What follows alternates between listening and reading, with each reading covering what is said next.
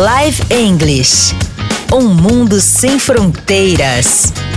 Hello, hello, what's up? It's Livia in the building. Hi, this is me, Live English Podcast, Um Mundo Sem Fronteiras.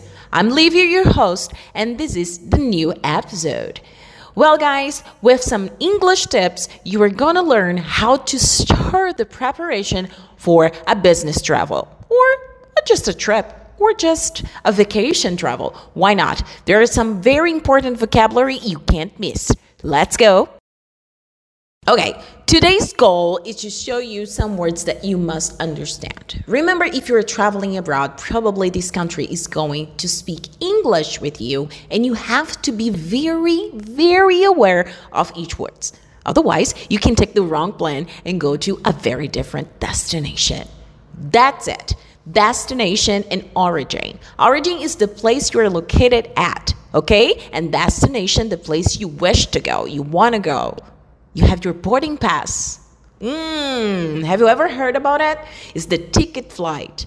So before you get inside the airplane, okay, or the train or um, the bus, you know, the flight attendant will ask for your ticket, flight, or boarding pass. Without this document, a small piece of paper, you can't join the flight or the travel or the trip. All right.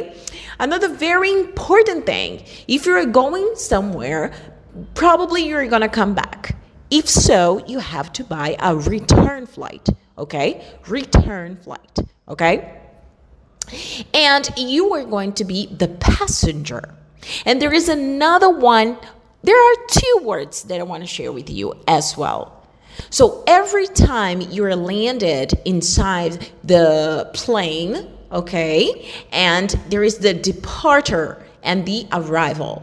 What time is the plane going to arrive? Que horas o avião ele vai estar chegando? What time is the airplane going to departure?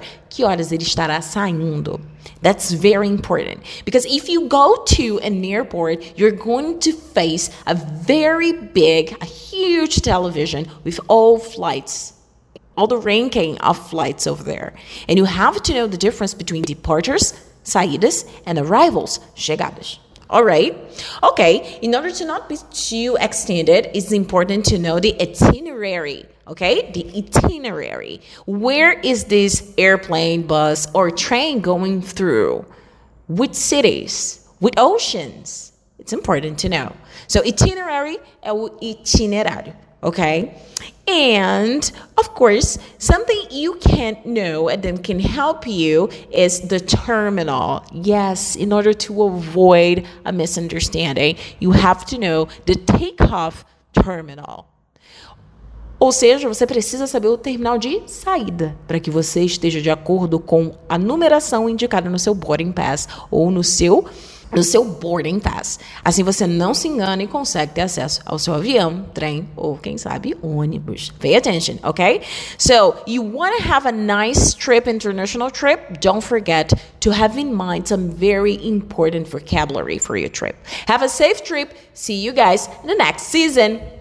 Bye. Thank you for listening. And don't forget to share and don't forget to follow us in our social media Instagram, financier.idiomas, and obviously here at our podcast in the most wonderful uh, platforms, audio platforms out there. See you guys in the next season. Bye. Live English. Um mundo sem fronteiras.